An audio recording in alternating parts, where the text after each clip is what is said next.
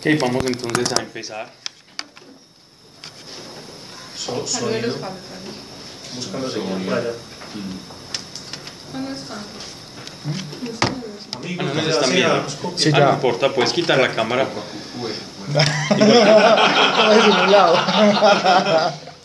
Igual Cristina siempre es de como la desobediente del grupo de allá. Bien. El gato ahí, el gato también está. No, allá, aquí también tenemos un gato, allá también tienen. La cosa es que el de allá sí toma leche. Y se está acicalando de una manera un poco ex, Exótica. Bueno, sí, poco ortodoxa. Vamos. Bien, vamos a, entonces a empezar, ¿ok? Vamos a entregarle este espacio al Señor, vamos a entregarle este espacio a Dios. Él es el más importante acá. Padre nuestro, te damos gracias por esta oportunidad. Dejamos todas nuestras cargas, nuestros pecados y nuestras falencias, Señor, enterradas en tu cruz, que de antemano te agradecemos, Señor, porque nos has reunido con un estilo de vida de pecado, nos has reunido, Padre, en tu glorioso cena, Padre, nos has reunido en tu familia, como tu familia, nos has hecho herederos, y hoy queremos, Padre, darte gracias por ese valor que tú haces de nosotros, Señor, no valiendo nada para el mundo. Tú a través de tu Espíritu Santo nos haces algo para ti. Y Señor, gracias por esto. Padre, hoy queremos estudiar la revelación que le diste a tu profeta, a Isaías. Te damos gracias por esa revelación, Señor, allí compendiada. Te pedimos que acá nos estudien y se digan cosas que no están de acuerdo a tu revelación. No lo queremos de esa manera. No nos interesa. No queremos tener y llevar la razón por tenerla. Somos buscadores de la verdad, de tu verdad. Y queremos que nos corrijas cada que sea necesario, Señor. Mas ayúdanos a acercarnos con humildad y con sencillez a tu palabra y a tu verdad para ponerla por obras y para comprender la gloriosa llamada que tú nos has hecho a cada uno de nosotros. Y así poder, por el medio de ese agradecimiento, amarte más de lo que te amamos, Señor. Te lo pedimos en el nombre de tu Hijo Jesucristo. Amén. Bien. Bueno, empecemos. Ya Cristina nos, de- nos está dejando. Bien, vamos, vamos a empezar. Isaías, el, el libro del profeta Isaías son 66 capítulos y es bien, tiene como varias curiosidades, ¿cierto? Y es que eh, hay muchos detractores, digámoslo así, del, del libro de Isaías dentro de la teología convencional y estudiosos, eruditos o personas de ciencia, antropólogos, personas que estudian las escrituras desde fuera. Y tiene, se, le, se le hacen varias críticas, digámoslo así, con cierto fundamento al libro de Isaías. Como por ejemplo, del capítulo 1 de Isaías al capítulo 39, Isaías viene como en un estilo de narración que cambia en cierto sentido del capítulo 40 hasta el 60.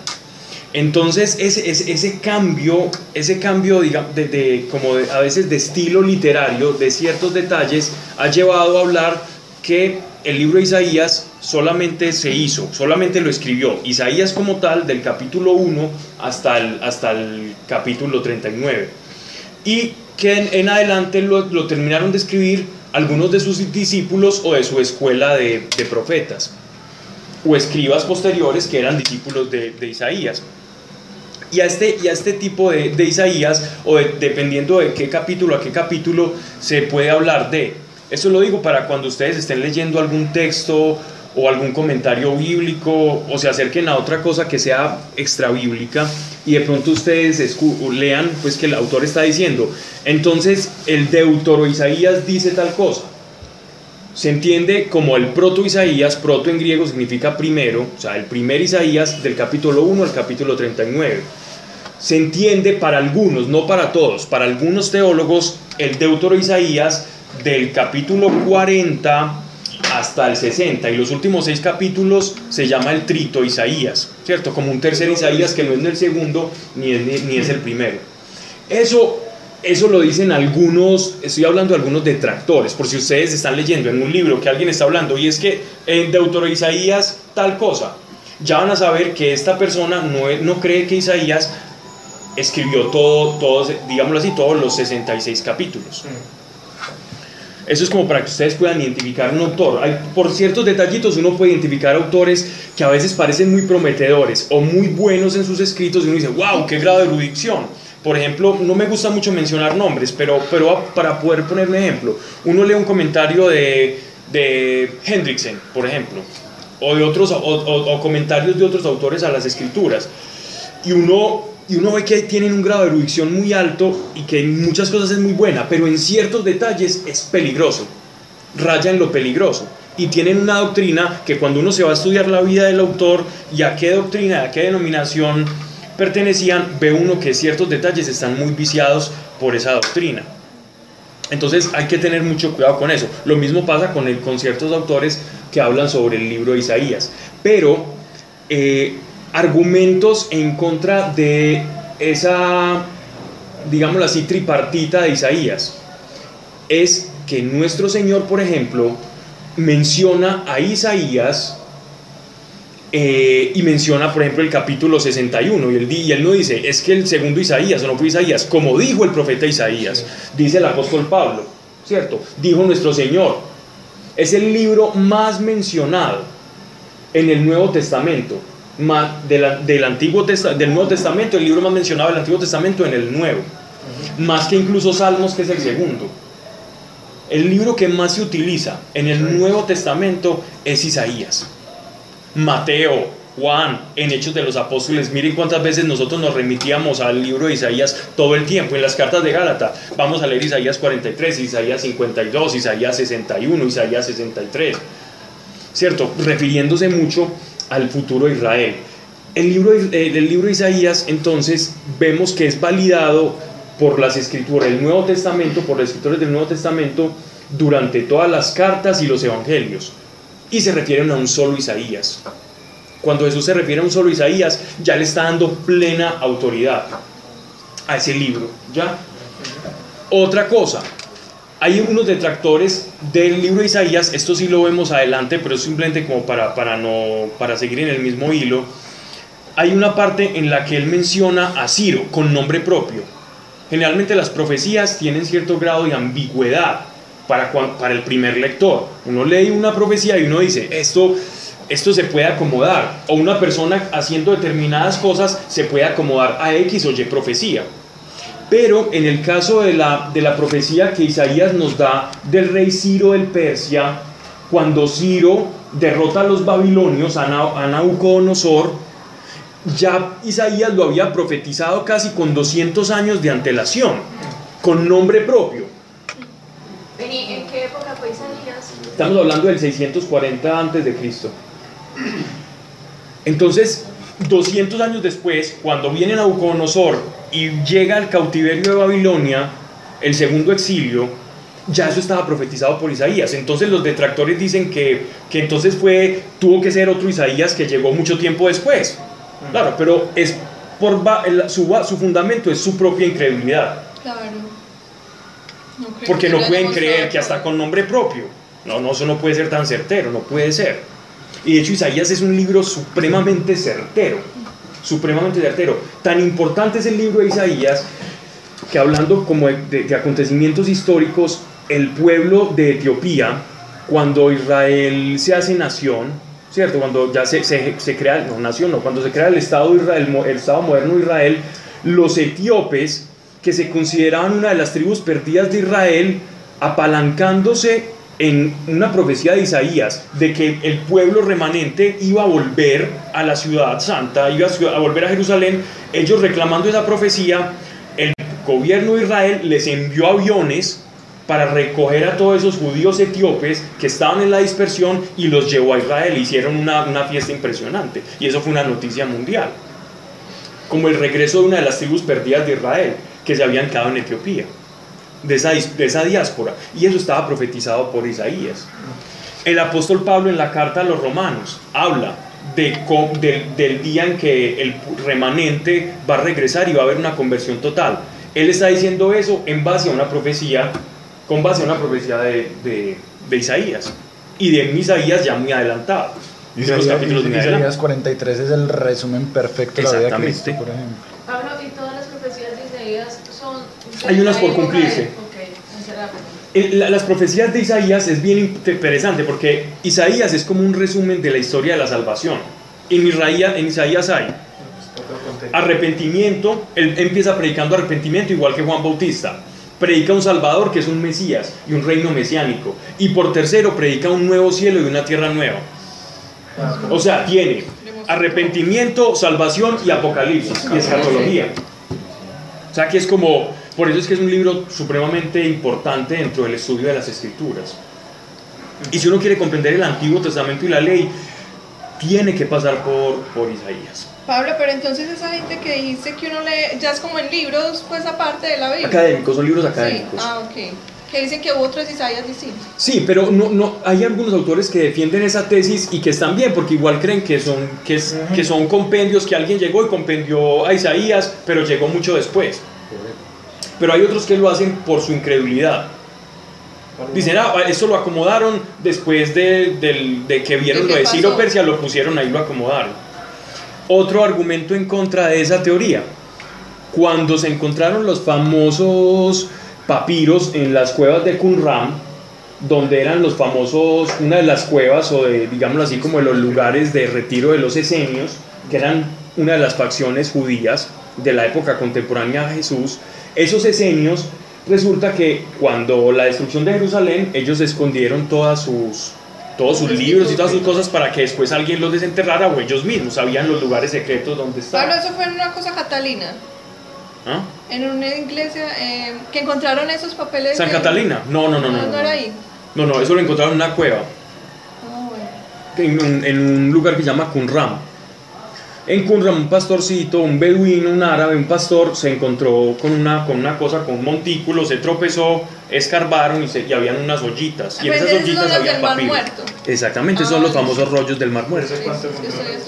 Eso. Fue como en 1940 y pico, creo. No recuerdo el nombre del, del, del árabe, era un árabe, un joven peladito.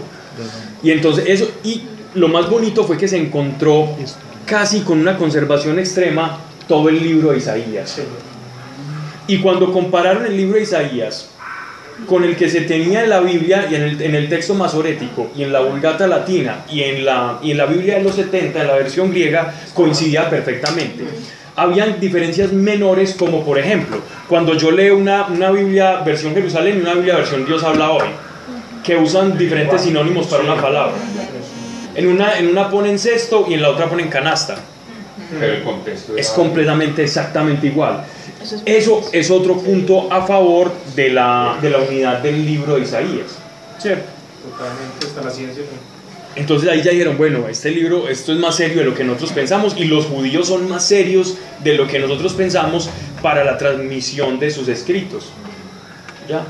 Hay otros dos libros que son apócrifos que hablan de la vida de, de- de Isaías. De ellos voy a hablar, me voy a referir más adelante, que habla de la vida de los profetas y de cómo murió Isaías y todo eso. Son difíciles de conseguir, pero uno puede encontrar referencias y cosas. Bueno, ¿y ¿Dónde encuentra autores que no estén sesgados como una doctrina? Primero, lo más importante es conocer la Biblia. Cuando uno primero conoce esto, uno ya después se puede exponer a una cantidad de, autores. El problema es cuando nos exponemos a una cantidad de autores sin conocerlo. Porque entonces uno empieza a creer como cree el otro allá o como te dice porque uno dice, wow, entonces mm, te cita un montón de versículos, te habla en griego, te habla en hebreo y uno no sabe yo me topaba, una vez me pasó sorprendido leyendo una, algo de los atributos de Dios de la- en el Antiguo Testamento, incluso unos pasajes del libro de Isaías, y yo decía, wow, ¿qué es esto tan maravilloso? Cuando en una frasecita me doy cuenta de, de un detallito y yo, esto aquí no me, me- no me suena.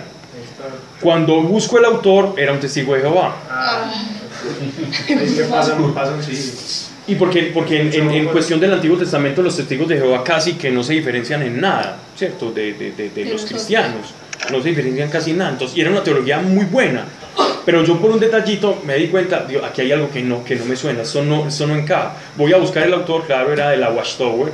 De, la, de, de la, de las publicaciones de Yo ellos. una vez vi, una cosa en- que escribí en una página de unos testigos de Jehová y, que hablan sobre Jesús y todo eso, Ujú. y citaban versículos del Nuevo Testamento y todo. Claro. Yo, Qué tan raro. es. No, es que ellos tienen No, es que Biblia. la, la Biblia Pero ellos también tienen el Nuevo Testamento y todo. Sí, El- el- el- con, con unos cambios, pero es prácticamente. Ponen el espíritu sin mayúsculas, son cosas muy... Es un 95% Yo estaba- del texto yo igual. engañado, que yo pensaba que esa gente, 95-96. esa gente tenía cortada la Biblia solamente Antiguo Testamento. ¿no? No, no, no. Esos son Lo los pasa es que judíos. solo hablan del Solo hablan del No, Antiguo. esos son los judíos, Pablo, los que tienen solo Antiguo Y Testamento. decían que yo solamente Sí, sí. ellos salvaba, entonces los que para atrás no. Ok, bien.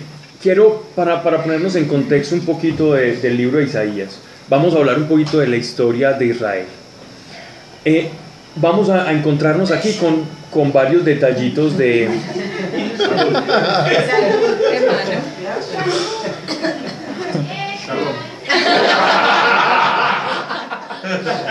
Vamos a encontrarnos con varios detalles en este libro, que a veces cuando uno lo lee a primera se le hace confuso, porque primero el libro no tiene una cronología, digámoslo así, sistemática, como el libro de Hechos de los Apóstoles, que uno puede saber que empezó en un día 1 y terminó en un día 30. Aquí Isaías nos puede estar dando una profecía que va a acontecer mucho después de en los primeros capítulos y una que va a acontecer en el, en el contexto inmediato en el que él está arrojando el oráculo o la profecía. Entonces no tiene una cronología sistemática porque los semitas no son como los griegos, no son, la mente oriental no es como la occidental, que es sistemática, ordenada, que todo lo tiene que empezar desde el 1 y llegar al 5, 1, 2, 3, 4, 5, no, los orientales no piensan de esa manera. Los orientales dan vueltas, los orientales te pueden empezar desde el final y, empezar desde el final y terminar en el principio. Entonces, para que no nos extrañemos con eso. Y por otro lado, vamos a ver profecías que se arrojan al pueblo de Israel y al pueblo de Judá. Entonces uno dice, pero ¿por qué parece que le está profetizando a lugares o a sitios diferentes como si, como si no fuera Israel y ya? Entonces para poder comprender eso, tenemos que ver que en Israel hubo una división. Nosotros terminamos nuestra, una división del reino de Israel, ¿ya? Entre el sur y el norte. Para comprender esto, remontémonos a cuando estábamos estudiando la vida del rey David. Recordemos a David. Dios le promete a David un heredero que le va a edificar el templo, que es su hijo Salomón. Salomón fue un gran rey, muy sabio, pero llegó a un punto clímax de desarrollo en el que, si bien David generó, Dios a través de David generó unidad nacional,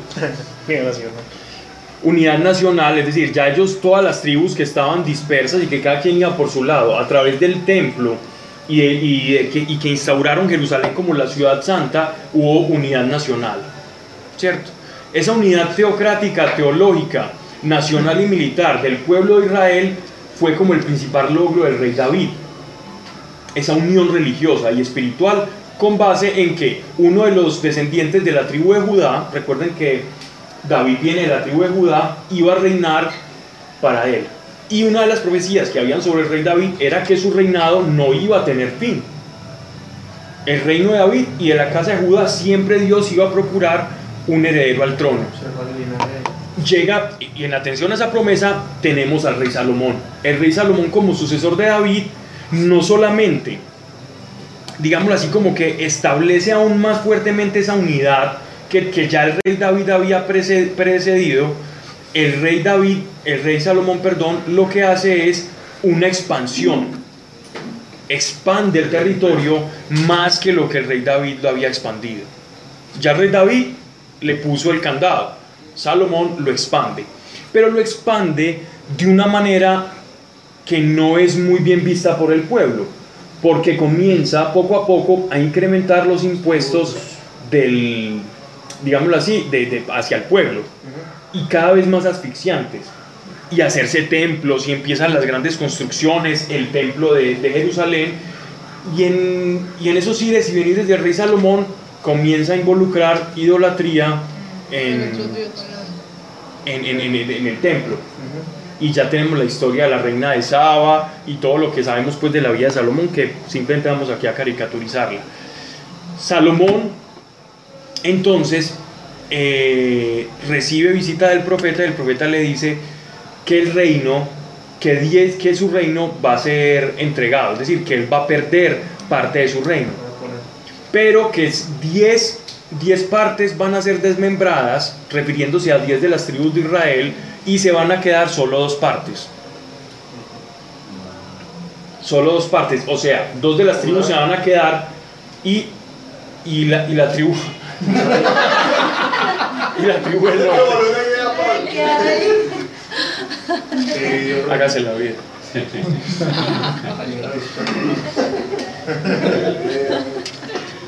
Es que vi que Melissa estaba viendo algo y yo de seguro se me metió un animal.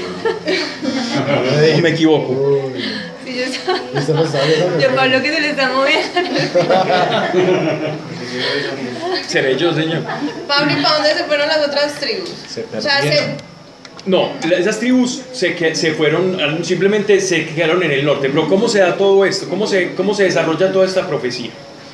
Entonces, cuando en los últimos años de Salomón, pues el reino seguía en Salomón y la gente muy descontenta con él. Y en el reino de Salomón, pues hubieron varios, hubo varios profetas que le hablaban y le, y le amonestaban y le decían, mire, que usted tiene que cambiar esta forma.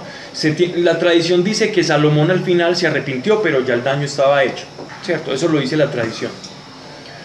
pero igual él murió mal. Escribir el libro los Varios. Sí. A mí, me, a mí me inquieta porque es que la idolatría que, que se describe ahí es muy marcada Sí.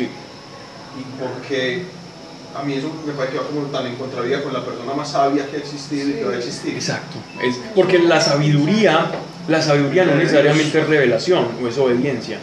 Uno puede ser muy sabio en la carne. Es que Y yo- la sabiduría es que no, no- Pero, pero no es- Dani, acordate cuando vimos Eclesiastés que Pablo, que Pablo nos, nos hablaba de la diferencia entre la sabiduría humana y la sabiduría que viene de Dios. Que la sabiduría Y la sabiduría, por eso, pero la sabiduría que tenía Salomón era una sabiduría humana, Pero él no se la pidió sabiduría a de Dios. Dios. Dios, se la dio, pero el hecho de que Dios le dé algo a uno no significa que no sea humano. Dios te puede dar el don para pintar y no porque Dios se lo haya dado, ese don es espiritual, puede ser un don en la carne. O no va a ser una sabiduría de revelación. Exactamente. No es bien- O no tiene efectos salvíficos. Además, además, miren que la promesa fue que le iba a dar eh, sabiduría Y riqueza. y riquezas, o sea, como cosas del mundo. De hecho, él consigue las riquezas a punta de su sabiduría. O sea, para poder saber ya el reino. Dicho con No, Pero le pudo, le pudo. No, y como juez, esa sabiduría- esa sabiduría que tenía- Era, era el concepto de que la sabiduría empieza por honrar al Señor. El hombre más sabio del El mundo temor es de Dios. Entonces no me cuadraba, pero Pero, era- Sí, pero sí, no sí. era una sabiduría sobrenatural, sino humana. Pero miren que cuando él escribe eso, cuando él escribe sobre la sabiduría versus el temor de Dios, ya él lo dice como en un tono de arrepentimiento en los últimos capítulos del Eclesiastés. Después de haberse dado al vino y a un montón de cosas. Él tuvo una mente sabia para ser juez. Porque recuerden que el rey, igual como sucesor del rey David, ellos eran reyes y jueces. Entonces las personas les llevaban los casos y los problemas y él juzgaba con rectitud, con rectitud moral y con justicia. Y está el caso de la, de la mujer que le va con el bebé, ¿cierto? con el bebé. Traiga una espada. Y entonces la que dijo que no, que no me es el- entonces esa es su eso es sabiduría. Sí, sí, sí. Pero con esa sabiduría yo no me salvo. Es decir, esa, esa sapiencia, esa sabiduría no, no me da efectos salvíficos. Ya, ya, ya. Si no el Dalai Lama ya sería un creyente, ¿no? O las personas, uno escucha pues como todos estos libros de, de sabiduría oriental y uno dice, wow, pero o los cuentos del Mulanas Rudin, de los sufíes y de Rumi y los poemas de toda esa gente por allá de Oriente. Bueno, em, entonces Salomón eh, tiene, un, tiene un lugarteniente que se llama Jeroboam, ¿cierto?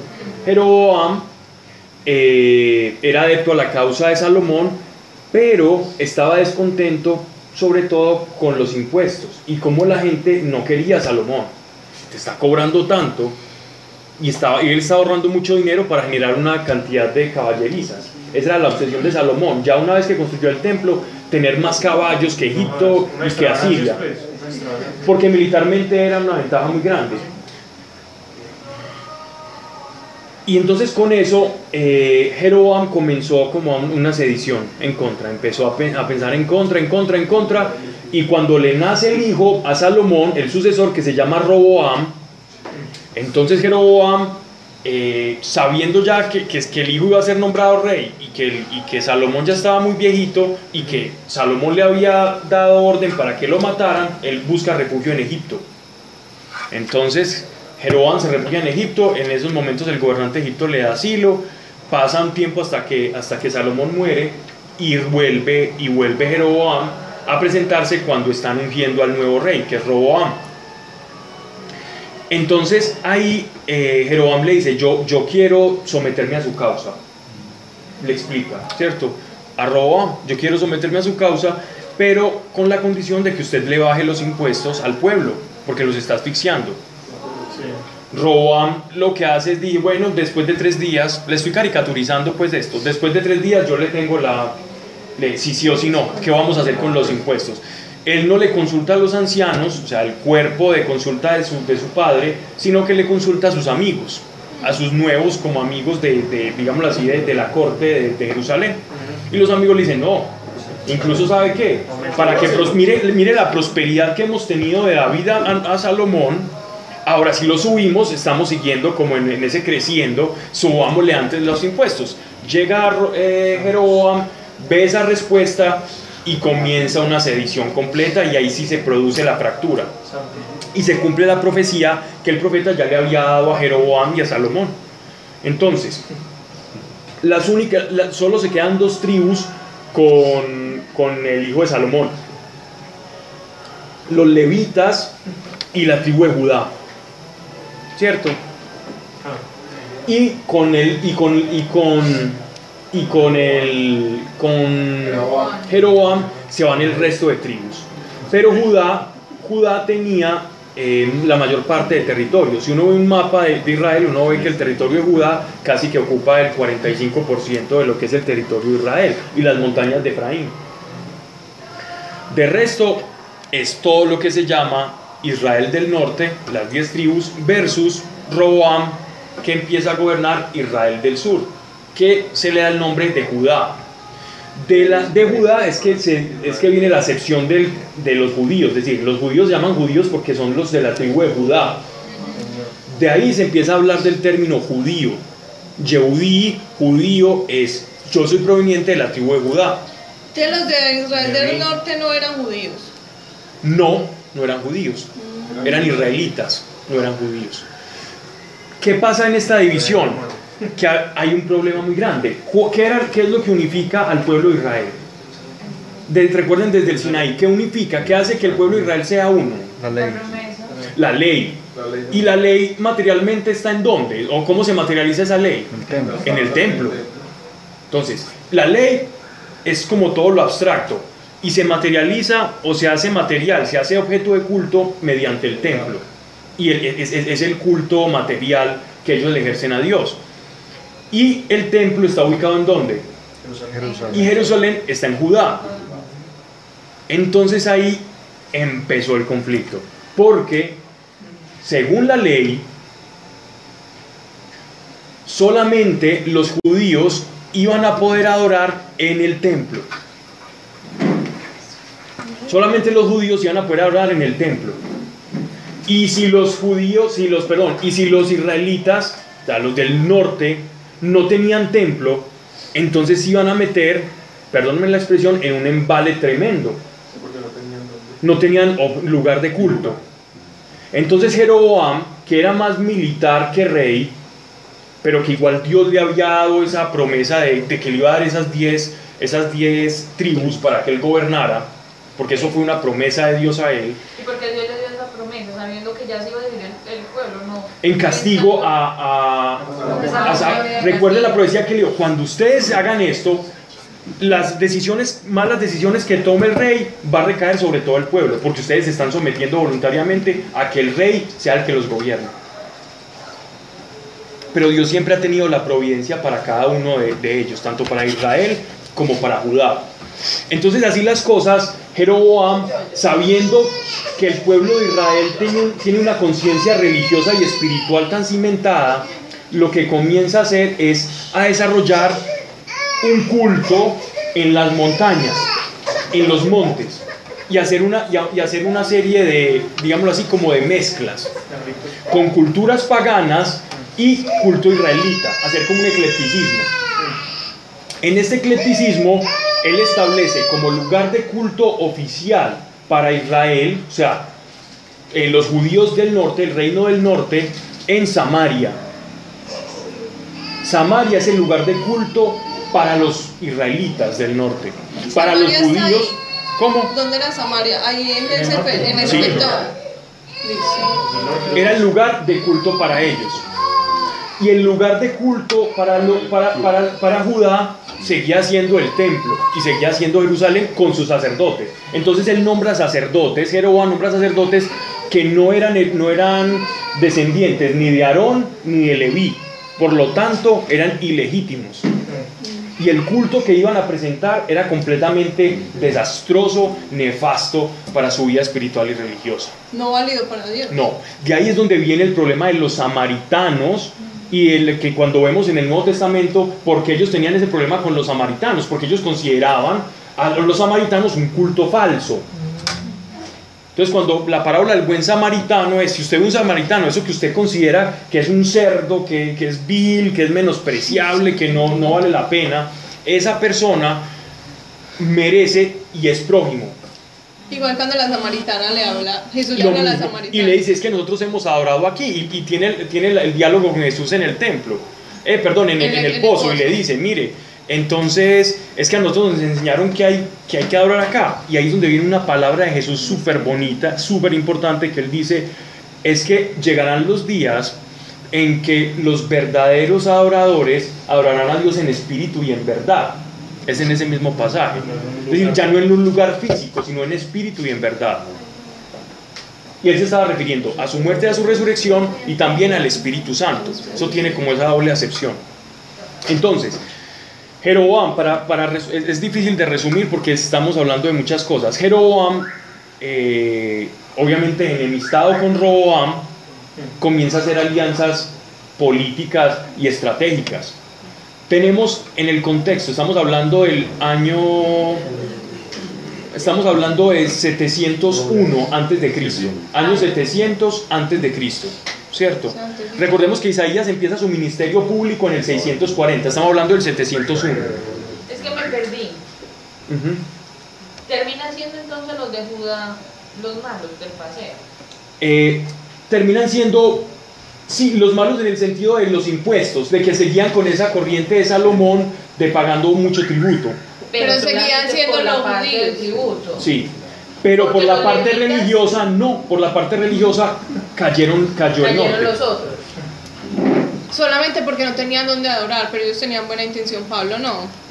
Pero si Dios les, les pasó y les dijo que esas 10 tribus iban a quedar juntas, bendiciéndolos porque los otros finalmente le dijeron El que problema no. fue Jeroboam, como líder reli- político y religioso, no había ningún problema en que los israelitas del norte, en los días, eh, hay tres días, tres veces en que- los que los judíos, los israelitas tenían que ir obligatoriamente al templo, solo tres días al año. De resto podían, con un sacerdote podían ofrecer y hacer sus... Pudo haber negociado esos tres días. y No podían ir, es que ellos tenían tránsito libre. Sí.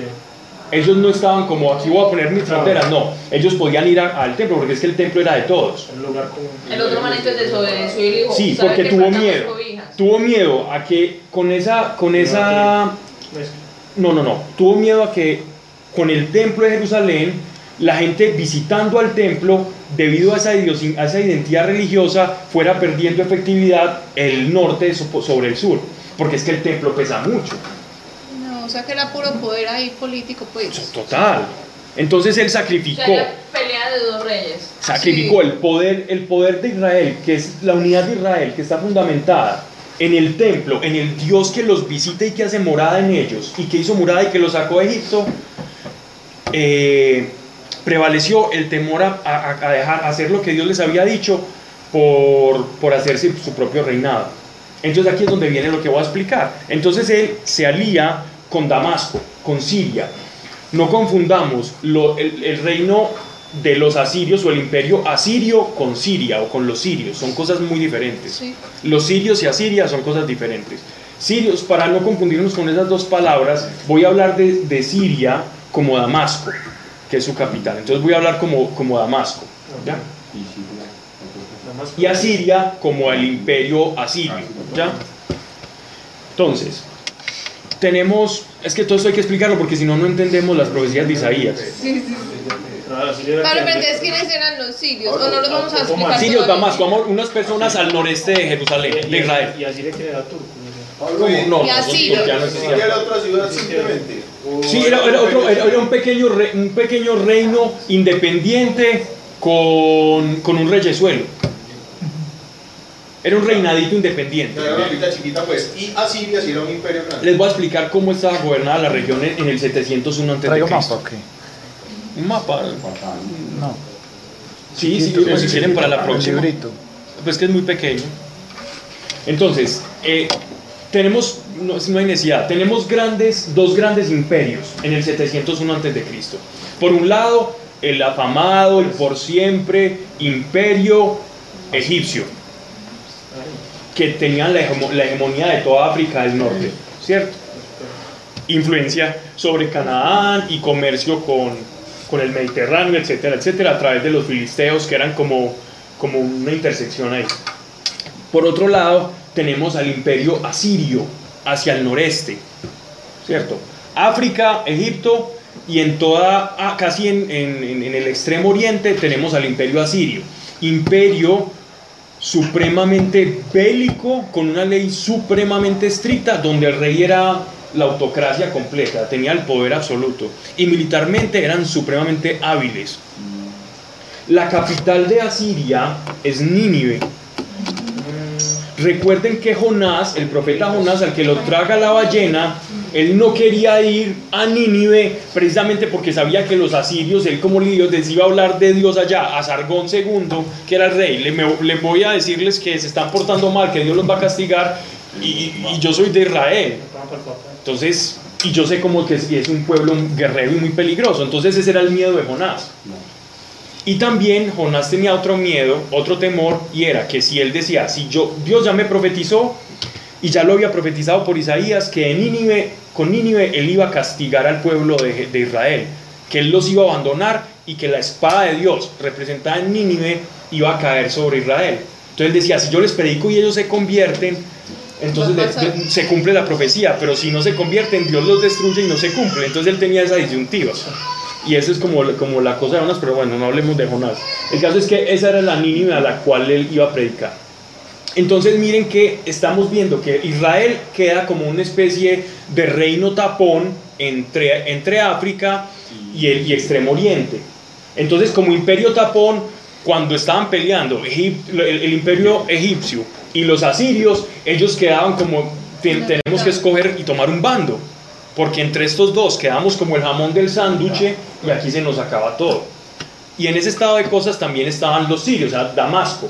Damasco también era un imperio libre, Israel era un imperio libre, Judá era un, imperio libre y también los amonitas eran un imperio pequeñito y libre.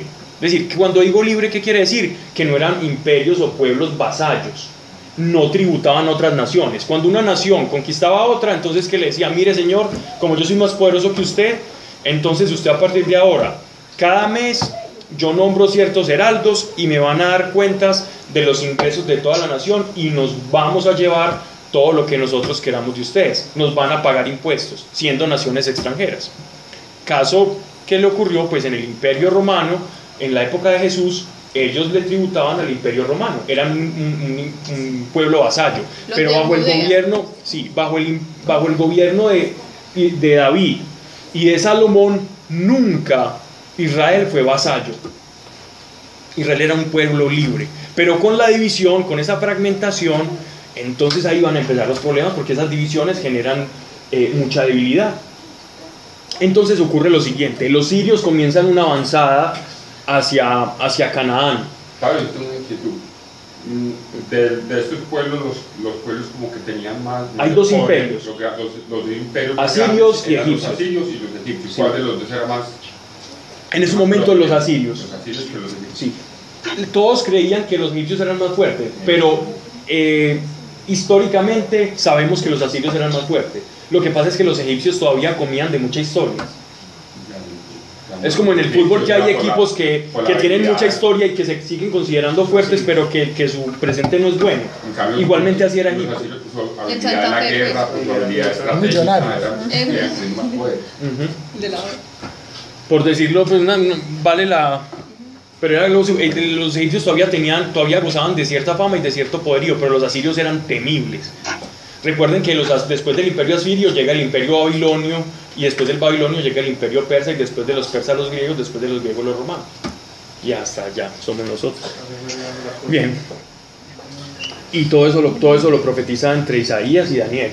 Todo eso, toda esa sucesión de imperios. Bien.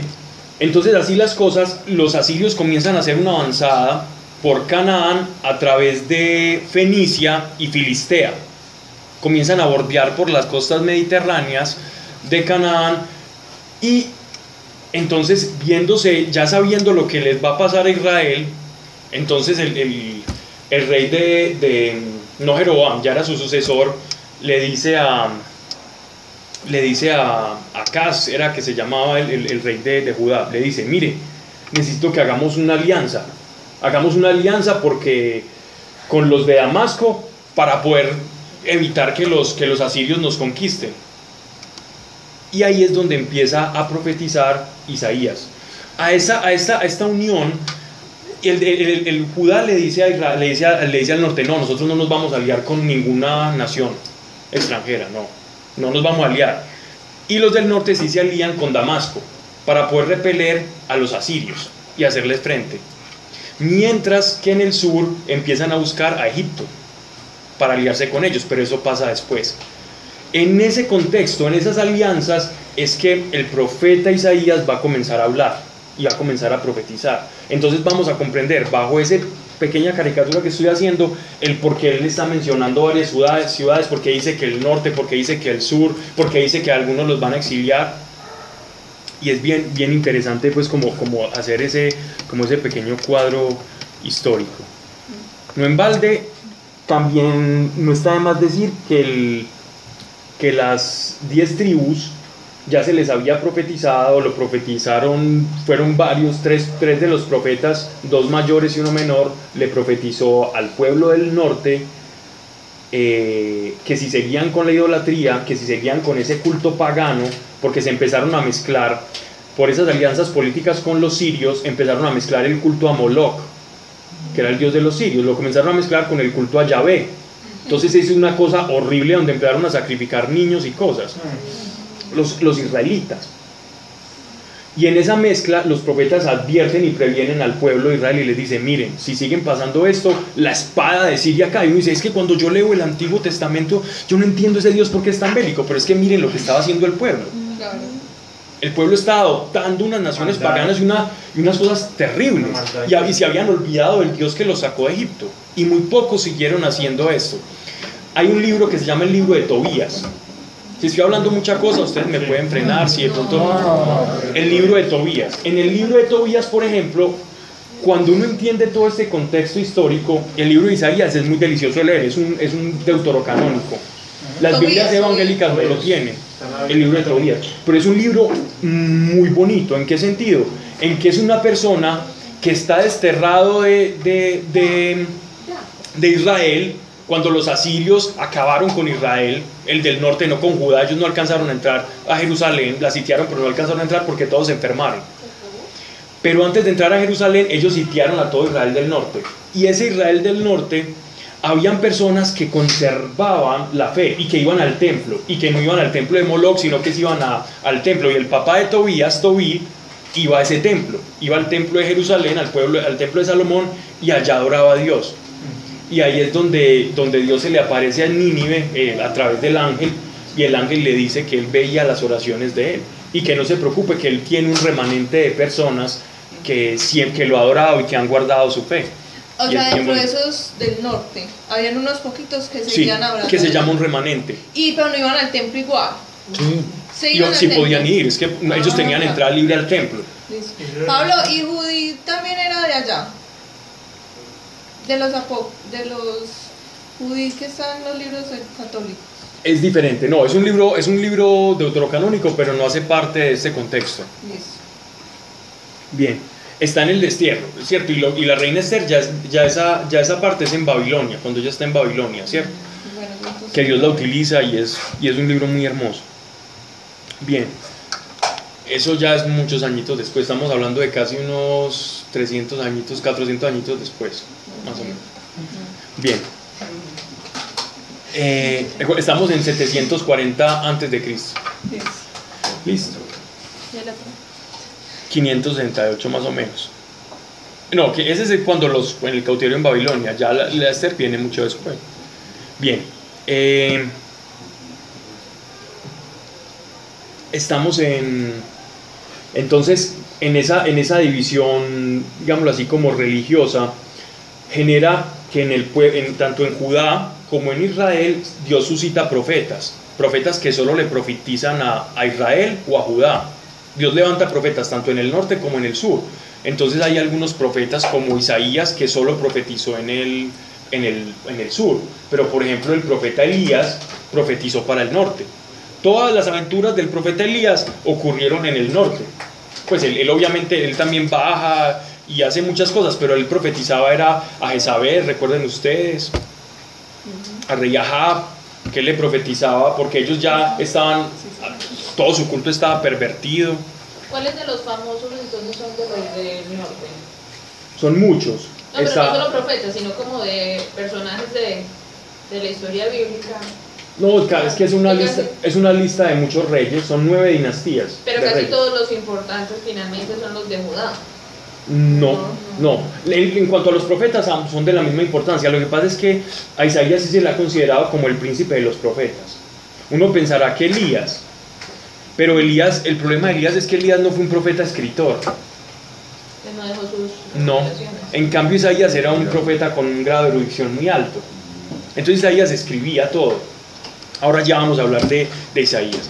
Entonces Isaías llega acá. Una, una preguntita antes de empezar. Cuando en el Evangelio se le aparece un, pues digamos en la transfiguración, aparece un profeta y aparece Moisés, ¿por qué es Elías y no Isaías? Es que digo que se le consigue. Elías se considera dentro de, digámoslo, como dentro del Talmud y dentro del, dentro del Antiguo Testamento, se le considera como, como un profeta que dejó como un halo de misterio. Y el halo de misterio es por su arrebatamiento. ¿Ya? Entonces eso lo dejó, eso, eso lo marcó a él como el que había de venir. Entonces todos estaban esperando como que Elías había de venir. Es, es por ese grado de expectación. Pero por otro lado, en el, digámoslo así, más como en el contexto teológico, se le considera a Isaías como el príncipe de los profetas, es por, por su cantidad de escritos, y por la elegancia y por la manera en que escribía. Más por el contenido que por esa preeminencia que ha tenido Elías, por, por esa manera en que fue raptado. Entonces es más bien como lo ven los teólogos, a como lo ven los judíos que lo ven diferente. Pues lo cual no quiere decir que no tenga importancia, ¿cierto? Bien. Isaías, lo que sabemos de Isaías es que él, él- pertenecía a la, a la familia real, a la familia de Judá, él era descendiente de la tribu de Judá y era cortesano, es decir, él pertenecía a la corte, él era primo, él era primo del rey y Dios lo levanta como profeta. Entonces él fue criado en cuna de oro. Y al ser criado en cuna de oro, pues entonces tenía la capacidad de escribir, de estudiar. Los, los que escribían en ese tiempo era una cosa, eh, el- ni el 1% de la población. Solo era un grupo selecto los que podían leer y escribir. Y ahí estaba Isaías. Aparte de todo, era poeta. Si uno ve las, los oráculos de Isaías, tienen un grado de poesía muy alto y de rima incluso. Son muy hermosos y tienen la literatura más preciosa que uno puede encontrar en el Antiguo Testamento. Si uno se va a poder a, a poner a estudiar las figuras que utiliza él para la narración, es de una, de una perfección literaria impresionante y una construcción, las del profeta Isaías. Y por eso es que, por eso es, que es tan valioso y porque no se reservó nada. Nada de Isaías se quedó perdido. Todo, todas las visiones, él las escribía. Visiones y revelaciones las compendiaba, las compendiaba. Entonces tenemos un hombre de, de- de- de mucho, digámoslo así, como de mucha erudición, muy educado, que pertenece a la corte y que debido a sus profecías sabemos que tenía un acercamiento hacia el rey. Él tenía un acceso al rey inmediato, constante. Entonces por eso tenemos todas sus profecías y por eso se han guardado. ¿Ya? Bien. Después de, eh, en medio de esta pelea, les voy a contar pues algo de- de- del futuro de, antes de las profecías para que entendamos cuando la estemos leyendo. Los asirios terminan derrotando la coalición de los, de los de los de Damasco con los de Israel. Estamos hablando del norte. Los asirios terminan acabando con esa coalición, Sí, porque los de Damasco, los del norte querían. Se unieron, se unieron para hacerle resistencia. y, y los gobernaron, ¿cierto? Los, los avasallaron. Pero con Israel fue mucho más grave porque comenzaron a poner regentes asirios en las ciudades de refugio y a dañar todos los templos que habían. Si había algo de Dios de recuerdo en Israel del norte, los asirios pusieron todos sus templos y todas sus idolatrías. Incluso se habla en crónicas de que comenzaron a ejercer la prostitución sagrada también los hombres, no solo las mujeres, sino también los hombres. Una cosa que era generalmente solo lo hacían, la prostitución sagrada solo la podían ejercer las mujeres, aquí ya la empezaron a ejercer los hombres también. No, le pagaban, pero era, pero era una cosa como para, para poder, eran personas que se prostituían y vivían en el templo para poder subsidiar el templo. Entonces a eso se le llamaba prostitución sagrada. Y se tatuaban el templo, es que el templo, sí, el templo, y se, y se ponían argollas y se ponían cosas. Entonces, por eso es que en el Éxodo o en Deuteronomio se habla de la prohibición de los tatuajes, de las argollas, de ese tipo de cosas. No era porque el tatuaje en sí eh, era, no era por condenar el rayarse la piel como tal, sino porque esa condición estaba directamente asociada a la prostitución ritual. ¿Ya? Bien. Después, en esa, cuando, cuando, cuando los asirios entran a, a, Israel del norte, hacen una deportación y comienzan a llevarse todos esos israelitas a vivir en Asiria y a trabajar allá. ¿Como esclavos como sirvientes, algunos como esclavos, de muchas maneras comenzaron a vivir. Y entonces estos israelitas comenzaron a asimilar la cultura de los asirios. Y es muy curioso porque precisamente el apóstol Pablo viene, nace de uno de los judíos de estas regiones. Él viene de estas regiones porque él no es de la tribu de Judá, él es de la tribu de Benjamín. Y él viene de esos judíos de la, lo que se llama la primera diáspora o la gran dispersión de las tribus de Israel. Eso es el, lo que llaman el misterio de las diez tribus perdidas de Israel. Que a partir de ese, de esa, ese problema con los asirios, ellos comenzaron, algunos tomaron, alcanzaron a volarse y se fueron por, por los fenicios y tomaron navíos fenicios, otros se fueron para Egipto, otros se fueron más hacia el norte, otros incluso llegaron, hay algunos que dicen que llegaron a España. En esta gran dispersión, el pueblo de Israel todo se fue. Y es precisamente a través de, de todos estos judíos que se dispersaron por causa de los asirios que la iglesia comienza a desarrollarse en los primeros siglos porque ahí se les predicaba a esos judíos o a estos israelitas y cuando se les predicaba ellos se convertían, se iban formando las primeras iglesias. O sea que esta diáspora tuvo también como otro propósito oculto, ¿ya? Dios utilizaba todo para bien. La diáspora era. Dispersión. Diáspora es lo mismo que decir dispersión. Cuando se dispersaron todos los judíos, unos se quedaron en Asiria y asimilaron la cultura y el idioma y todo. Y otros terminaron ya por irse a otras partes del mundo y seguir ejerciendo su, su fe judía, ya un poco mezclada, ya llena de eclecticismo y eso. Y en el caso de los samaritanos se quedaron otro tipo de personas, pero ya eso sí mezclaron demasiado su fe con, la, con Moloch, con los cultos Astarte y a Moloch. Y en estos cultos es que ya Jesús se los encuentra y por eso los odiaban tanto, porque no, no conservaban la religión pura y no adoraban en el templo, sino que tenían templitos y sacerdotes falsos que no eran de la casta y el linaje levítico ni de Aarón. Ahora sí, Isaías capítulo 1, versículo 1.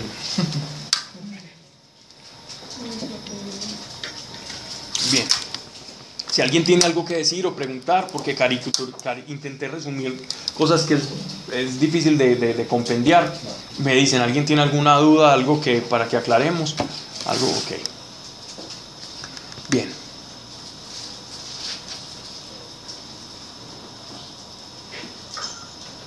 Ubiquémonos más o menos en el año, en estos momentos, en el año de 740 a 734. Estamos entre esos dos periodos. Identificarlos es a veces complicado. Antes de Cristo. Sí, sí, sí, claro. Bien. El profeta Isaías es bien curioso porque como no, es una, no lleva una línea cronológica exacta, vemos que por ejemplo en el capítulo 1 él habla de ya to- como la profecía que se le va a dar a todos los reyes que le tocó a él en su ministerio. El ministerio de Isaías duró aproximadamente unos 60 años. Él predicó 60 años. Y en esos 60 años hubo una sucesión de cuatro reyes, de cuatro reinados. Pero él no cuenta cómo Dios lo llamó, sino hasta el capítulo 6. Él narra en el capítulo 6 cómo fue que Dios lo llamó y le puso las palabras para que él fuera profeta. Sino que él comienza a hablar ya de oráculos y visiones. Entonces, para que, para que, no, para que no intentemos entender como, ese, como, como si eso fuera el mismo orden de hechos de los apóstoles, sino que, que ellos tienen como esos ires y venires en las narraciones. Dice, visión que Isaías, hijo de Amós, tuvo acerca de Judá y de Jerusalén en tiempos de Osías, Joatam, Acaz y Ezequías, reyes de Judá. Esos fueron reyes de, todos nos están hablando del el sur, de Judá. Hasta el momento lo que nos va a hablar acá no nos va a hablar nada de Israel, del, del norte nada, nos va a hablar solo de lo que va a acontecer en el sur.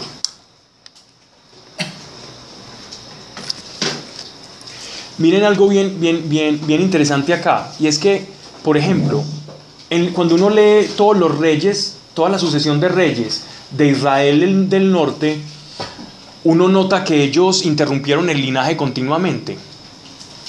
Eso se quitaban unos la dinastía, el, el hermano el peleaba por el puesto y habían de diferentes tribus, fueron reyes. Mientras que en Judá, todos fueron de la misma familia, del mismo linaje. Todos los reyes de Judá fueron del mismo linaje, hasta Jesucristo, hasta José, hasta María, hasta Jesús. Porque por el linaje de María y de José se llega al rey David. Por ambos linajes siempre se, siempre se, se preservó el linaje del retoño de David. Que eso significa Hetzer, que es el, el- el retoño, Jerusalén, Nazaret. Nazaret significa retoño. Y de ese retoñito, de esa ciudad, tan poquita cosa como la veían, era que iban a hacer la salvación. Nadie se mezclaba. No, no era que se mezclaban, sí se mezclaban, pero era del, el papá, del hijo, siempre seguía una cadena, ¿cierto? Sucesoria. En cambio, en el Israel del Norte hubo de todo, hubo revueltas, hubo, como se dice, golpes de Estado, y entonces era un caos, era un desorden. No estoy diciendo que- que Judá fue más bueno, se portó mejor que Israel, en lo absoluto. Ambos se portaron muy mal. La única diferencia es que Dios iba a cumplir la promesa que le hizo a David. Y en atención a esa promesa y en atención al Mesías y al amor que nos tiene a nosotros, iba a conservar toda esa todas esas generaciones. De esos reyes aquí, que son cuatro dinastías, mire que nos están hablando de Osías, que fue el primero con el que él empieza a predicar, Joatam, Acaz y Ezequías, el que fue mejorcito, porque todos fueron perversos. Todos estos reyes fueron perversos. ¿Cuál de todos peor? El menos peor fue el rey Ezequías, que intentó otra vez como restablecer el culto y la adoración verdadera. De resto fueron lo peor. Y el que le seguía a Ezequías, ni hablar.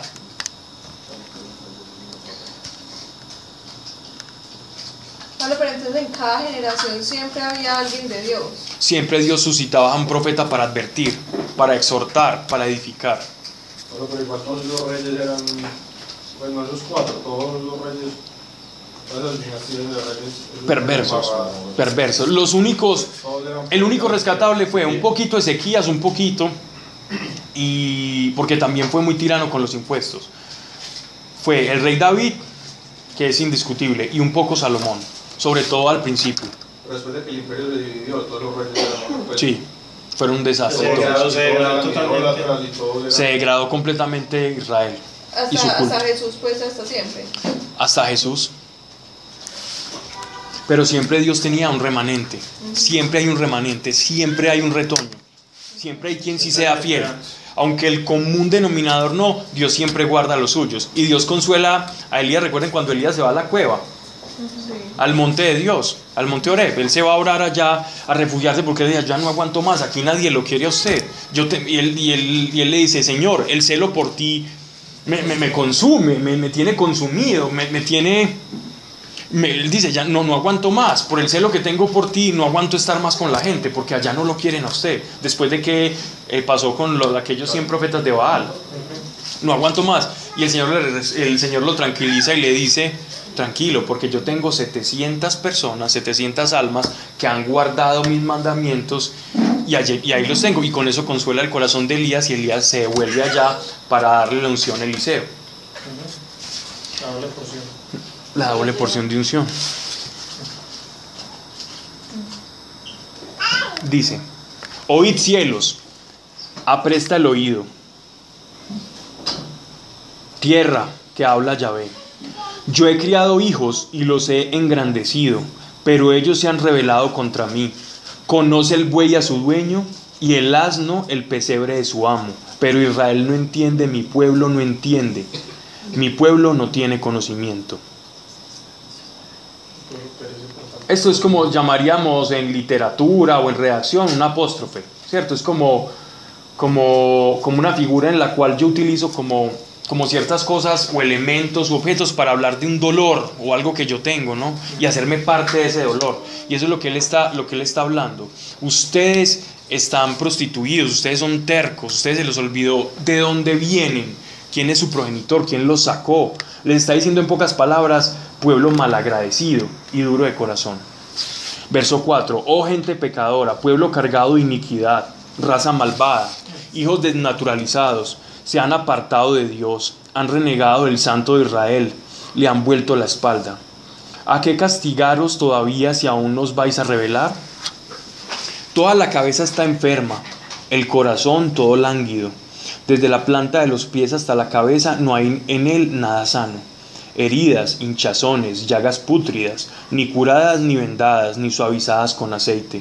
Vuestra tierra está devastada, vuestras ciudades pasto de las llamas. A vuestros ojos los extranjeros devoran vuestra tierra, asolada como en la destrucción de Sodoma. Ha quedado Sión como cabaña en un viñedo, como choza en un molenar, melonar, como ciudad sitiada. Si Yahvé no nos hubiera dejado un resto, seríamos como Sodoma, nos asemejaríamos a Gomorra. Miren qué, qué amonestación y qué comparación tan fuerte que está usando nuestro Señor. Está comparando a su pueblo, a Judá, con Sodoma y Gomorra. Esta profecía fue arrojada en el periodo en que los asirios habían ya derrotado a, a Israel y Judá había prevalecido. Judá no, fue, no pudo ser sitiada porque cuando estaban llegando a Jerusalén se enfermó el ejército de los asirios y por resolver cuestiones internas el rey de Asiria mandó devolver las tropas. Entonces en ese estado de cosas es que se arroja esta profecía. Pablo, yo tengo una duda. ¿Sí? Pues Isaías iba por la calle hablando eso, él En la corte, en la corte.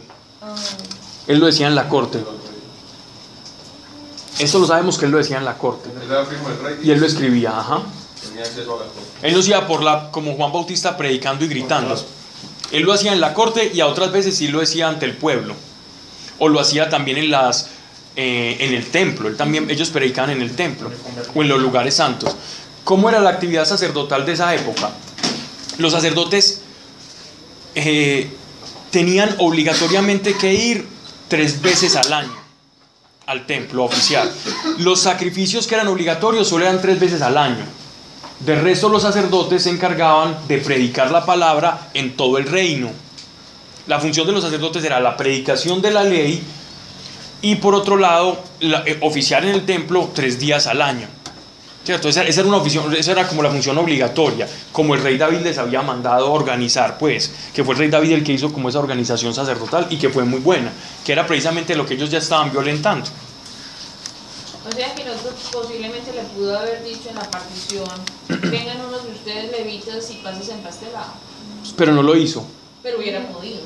Eh, hubiera podido, sí. Hubiera podido, los levitas lo hubieran hecho, hubieran, si hubieran podido devolver, pero no los quiso recibir, porque sabía que el levita le iba a decir, es obligatorio que ustedes vayan al templo, por lo menos tres veces al año.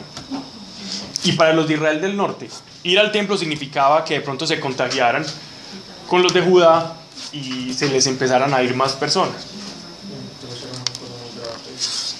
Empezaron a politizar lo que el Señor había hecho durante tanto tiempo, que era un pueblo en torno a la teocracia de Israel. Entonces pasaron de una, una teocracia a una monarquía, y ya de una monarquía a, una, a dos monarquías, y después de dos monarquías a una idolatría. Y por eso es el talante de, la, de los oráculos del Señor.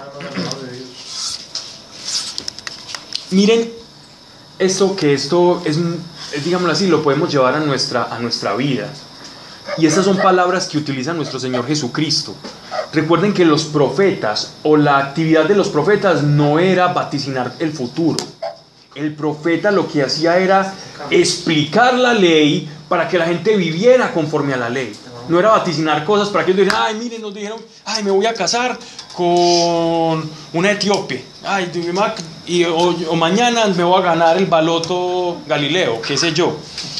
No era para eso. Los profetas lo que hacían era exhortar a las personas a llevar la vida conforme a la ley. No inventarse nada, pero en medio de la palabra de Dios, como conocedor del porvenir y del futuro, para efectos prácticos y de conversión y arrepentimiento, el Señor les dice lo que Él ve en el futuro para que ellos comprendan su presente y cambien su manera de hacer las cosas. Oíd la palabra de Dios, príncipes de Sodoma, obviamente refiriéndose a Judá, pues Sodoma y Gomorra habían sido destruidas ya hacía mucho tiempo. Hoy la palabra de Dios, príncipes de Sodoma, aprestad el oído a la ley de nuestro Dios, pueblo de Gomorra. A mí, ¿qué dice Dios toda la muchedumbre de vuestros sacrificios? Harto estoy de holocaustos, de carneros, del cebo de vuestros bueyes cebados. No quiero sangre de toros, ni de ovejas, ni de machos cabríos. ¿Quién pide eso a vosotros cuando venís a presentaros ante mí hollando mis atrios? Este hollando lo podemos cambiar como otro sinónimo, como profanar.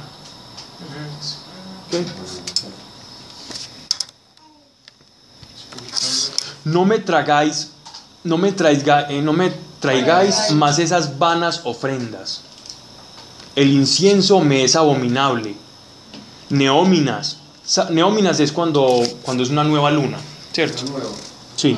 Sábados, convocaciones festivas, la fiesta con crimen me son insoportables. Está hablando de todas las festividades en las que hay, hay, hay varias festividades. O las, las festividades de los judíos se, se diferencian en las de convocatoria y las personales. Las de convocatoria es cuando todo el pueblo tiene que ir por obligación, como el Día del Perdón, la Pascua o también el Pentecostés o la fiesta de los tabernáculos. Tenían que ir todos, lo que pasa es que estaban pegadas. Todos tenían que ir por obligación a esas fiestas, que fue cuando el famoso discurso de Pedro, porque estaba todo el pueblo reunido. Entonces él está diciendo, no me traigáis esas ofrendas, el incienso me es abominable, detesto vuestros novilunios y vuestras convocatorias me son pesadas, estoy cansado de soportarlas. Cuando alzáis vuestras manos, yo aparto mis ojos de vosotros. Cuando multiplicáis las plegarias, no escucho. Vuestras manos están llenas de sangre. Estas manos están llenas de sangre. Recuerden que estamos hablando del culto a Moloch o a Moloch. Este dios cananeo era necesario para que hubiese lluvia y cosecha el sacrificio de un niño. Cuando él dice harto de, de la sangre, él no se está refiriendo solamente a la sangre de los carneros de los sacrificios permitidos, sino que se está refiriendo a ese culto pagano que ellos han introducido en el templo. Pablo, pero esos no habían sido los del norte. Pero los de Judá aquí también estaban empezando a hacer eso porque ellos se aliaron con los, de, con los egipcios. Y es que eh, eh, eso va pasando mucha cosa. Lo, Se va revolviendo todo. acuerda que no pues. es cronológico. Los egipcios y los asirios como culto a unos dioses parecidos. Sí, claro. A unos dioses deformados de los Sí. sumerios. Ellos le tomaron los dioses a los sumerios y, y los convirtieron a sus propios dioses, lo mismo que los filisteos. y le ponían otro nombre. Dice, lavaos, limpiaos, quitad de ante mis ojos la iniquidad de vuestras acciones, dejad de hacer el mal, aprended a hacer el bien, buscad lo justo, restituid al agraviado, haced justicia al huérfano, amparad a la viuda. El profeta de la gracia, al igual que Pablo era el, el apóstol de la gracia, Isaías es el, como el profeta de la gracia. ¿Qué nos está diciendo Isaías acá? Nos está dando un principio con esta profecía. El principio es que el verdadero culto a Dios nace del corazón y de una convicción interior hacia Dios, de una verdadera conversión. Y el rito como tal, si no está en sinergia con mi condición interior, lo único que hace es acumular ascuas sobre mi cabeza. Es peor. Pues. Es mejor que no haga nada, porque si usted no está por dentro, si usted por dentro está podrido, es lo que arrepientas es lo que le está diciendo. Porque eso que está haciendo es peor, porque me molesta. Que ellos, de todas maneras, si creían en Dios o hacían cultos a otros dioses. Creían en Dios y creían en otros y comenzaron a creer en otros dioses, porque es que estamos hablando de que aquí ha pasado mucho tiempo, ¿cierto? Aquí hay gente que, que solamente le, le decían, ah, por allá un profeta habló, el mar muerto se abrió, y era como un cuento de, de- de los tatarabuelos. Aquí cuántos años ha pasado después de... Uy, no han pasado muchos años. No, pero después que, que incluso es cerquita David. David, por ejemplo, ahí sería ¿qué? 200 Sí. años. Estamos, a- estamos hablando de, de una generación, estamos hablando de 80 años.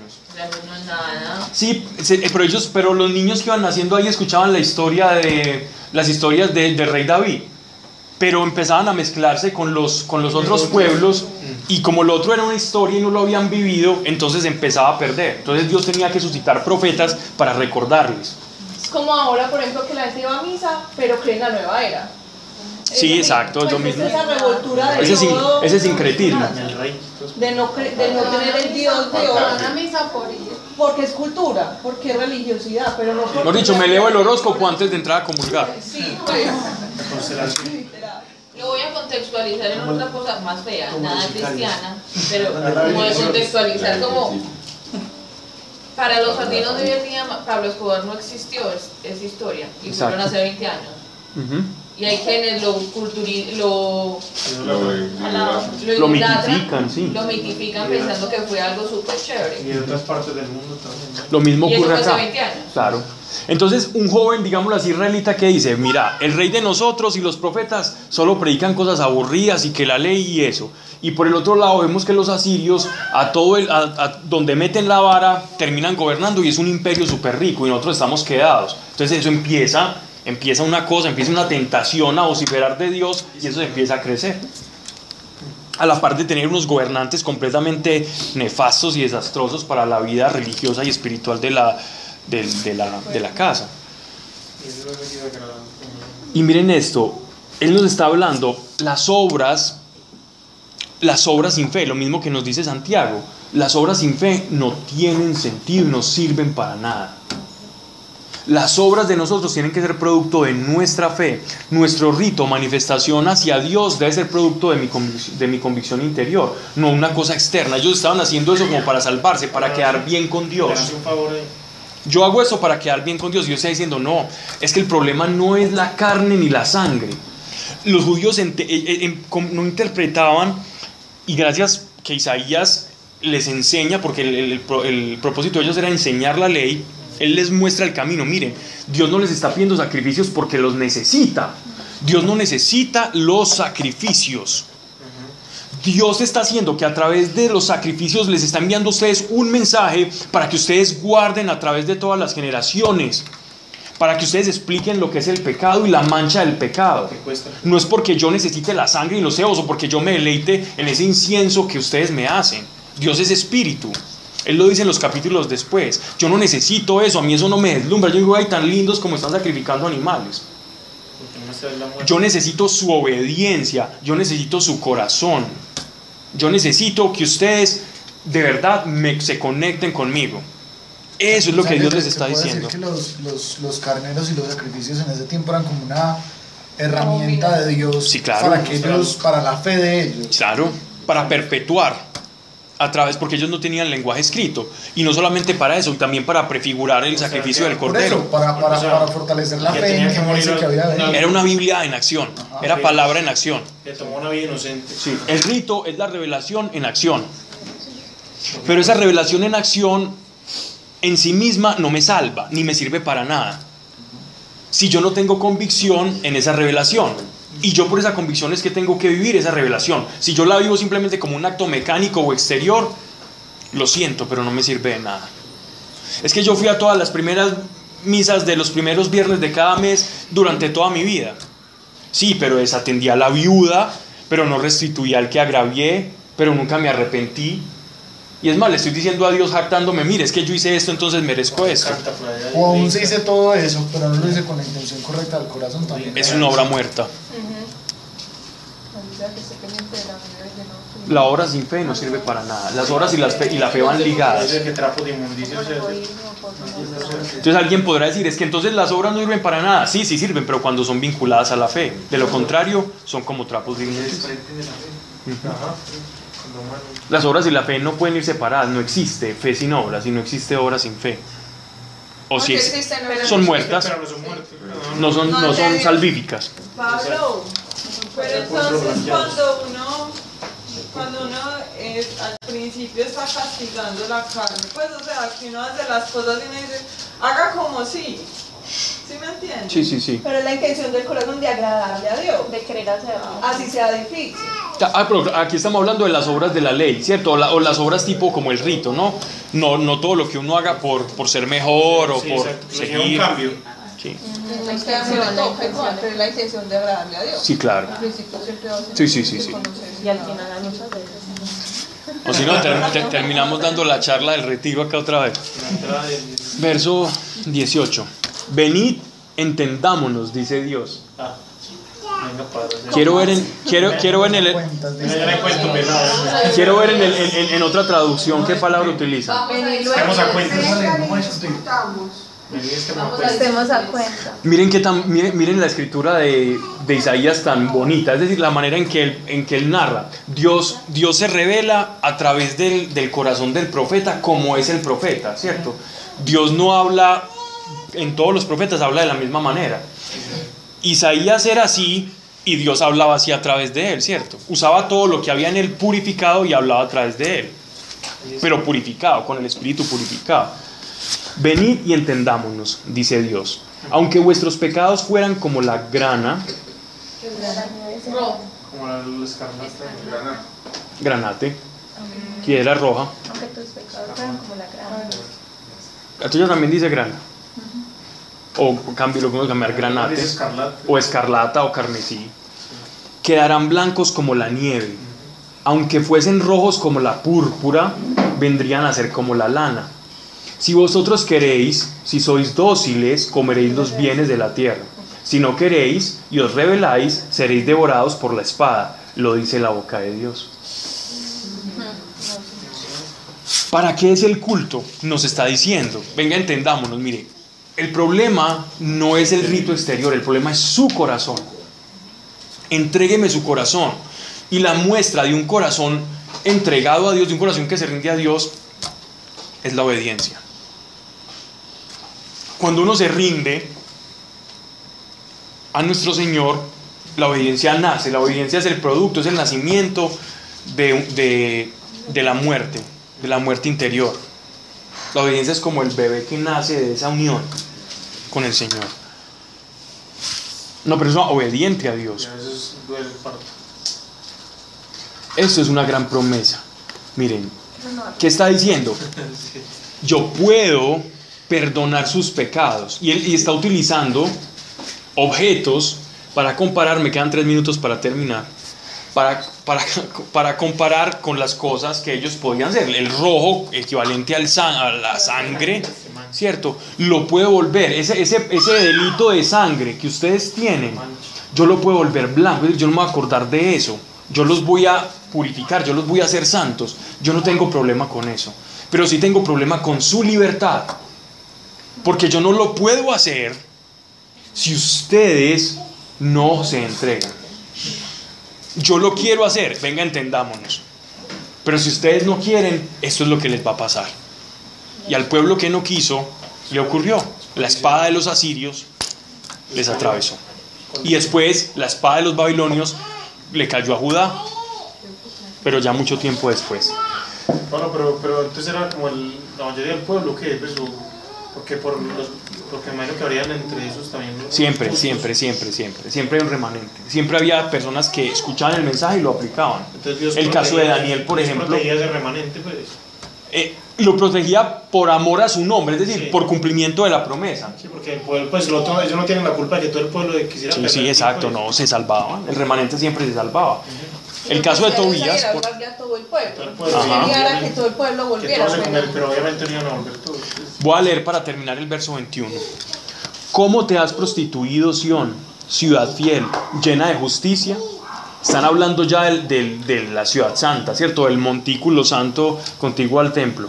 Antes moraba en ella la equidad y ahora los asesinos. Tu plata se ha tornado escoria, tu vino generoso se ha aguado, tus príncipes son prevaricadores y compañeros de bandidos. Todos aman el soborno y van tras las presentes, tras los presentes. No hacen justicia al huérfano y la causa de la viuda no tiene acceso a ellos. La corrupción interna, el reino, por ejemplo, de Israel tuvo un esplendor económico aparente, pues exterior, pero la corrupción interna que había en Israel del Norte era terrible y la de Judá no se, esca- no se escapaban de lo mismo. Comprando, después nos habla en crónicas como un rey compra una tierra, supuestamente la va a comprar y después di- le dice que la va a comprar y no la compra, sino que va y manda a matar al dueño para quedarse con ella. Cualquier parecido con Pablo, ¿qué es la causa de la causa de la vida es atender a las viudas, a las mujeres que se quedan, que se quedan sin marido, que eran los más desprotegidos en la época junto con los niños. Las viudas eran una población muy vulnerable que se quedaban pidiendo limosna prácticamente. O se dedicaban a la prostitución. Entonces era, eh, tenían dos alternativas. No, no, no, no. No laboraban. De hecho, era labor, por ejemplo, si en una familia se moría la mujer, la debía como, como acoger el, el, el, como el hermano que seguía. El esposo, el esposo. Por eso, por eso. Ah, bueno, si se moría. Verso 20 21. Actualmente la vida son los desamparados. Sí, habla de viudas, eh, habla de la población vulnerable del contexto de la época, ¿cierto? 740 antes de Cristo. En la época de Jesús también habían Santiago lo menciona. ¿sí? chino y todo. Y siguen siendo los mismos. Ahora, ahora, no, ahora son viudas, sigue siendo lo mismo. Los huérfanos, Los habitantes de Cali. las personas que no conocen el Evangelio porque se les ha predicado mal y no conocen un Dios poderoso que actúa. Eso es peor. Que no tienen esperanza. Entonces Dios quiere una conversión del corazón. Y este principio lo va a utilizar mucho Pablo. Por eso es el más, Isaías es el más citado en el Nuevo Testamento, porque es que Isaías les explica que, el- que la ley, la ley les da la gracia. Es decir, la ley, el principio de la ley trae gracia consigo, trae promesa de gracia. Y los judíos pensaban que la ley era por la ley. No, no, no, no, no. Es que el problema de Dios no es poner a legislar por, para hacer que la gente sea como un robot. Sí. El problema de Dios es atacar el corazón. Él está diciendo, mire, ustedes están enfermos. Y entonces yo tengo que estirpar. Si hay un cáncer que se está haciendo metástasis y se está cubriendo todo el cuerpo, tengo que cercenar, tengo que cortar, tengo que diseccionar, tengo que separar todo lo que, lo que esté estorbando. Cuando está podrido, corte. Y vemos a Dios como un Dios malo simplemente porque está salvando a la humanidad y a los profetas los comenzaban, a Elías, a todos los que profetizaban algo que no le gustaba al rey, a cortarles cabeza y a matarlos. Cuenta una leyenda urbana, un apócrifo judío, que se llama Historia de los Profetas, que el profeta eh, Isaías murió cortado así del torso por la mitad, como una, con una sierra. ¿Cierto? Y, pero eso, eso es un libro apócrifo, entonces simplemente lo digo como dato exótico, pero no. Por eso ya cerré el computador. Y algunos judíos, pues, eh, digámoslo así, están eh, como involucrados con esa tesis. Vamos, vamos a orar. Señor, gracias te damos por tu palabra, por tu revelación. Gracias por tu amor. Padre, no nos permitas llevar una fascinación o un culto exterior, hablar de ti solo de labios hacia afuera. pero nuestro corazón cada vez alejándose más, Señor, en rebelión, sin pasar tiempo contigo, sin buscar esa conexión, sin querer escuchar tu voz todos los días. No permitas que experiencias pasadas o confusión o cualquier cosa, Señor, que haya entorpecido nuestro caminar contigo, nuestra relación, nuestra intimidad, en aquí, que, aquí los que estamos presentes, Padre. No permitas que eso haga mella en nuestra relación. Mas te pido, en el nombre de Cristo Jesús, que a través de tu Espíritu Santo, Señor, nos llenes de hambre, sed y temor de ti. Para que te busquemos, para que te anhelemos, te podamos amar de todo corazón y no nos apartemos de tu revelación y de tus caminos, Señor, que es verdadera vida, Padre. En el nombre de Cristo Jesús. Amén. Bien. Pablo, de parte de la clase de Biblia de Medellín y Río Negro.